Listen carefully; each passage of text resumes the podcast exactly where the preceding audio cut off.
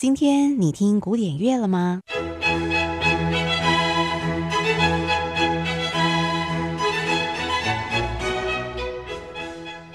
？Classical Today，和您分享古典音乐历史上的一天。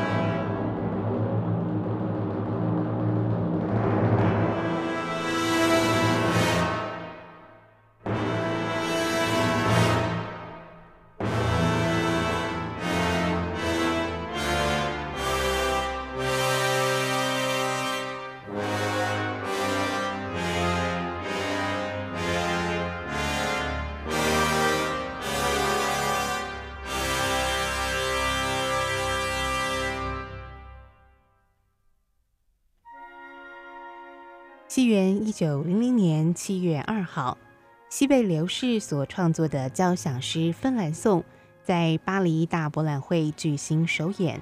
这首曲子将芬兰的民族特质及精神表现得极为深刻，在当时也激起了芬兰人的爱国情操，群起反抗帝俄的暴政。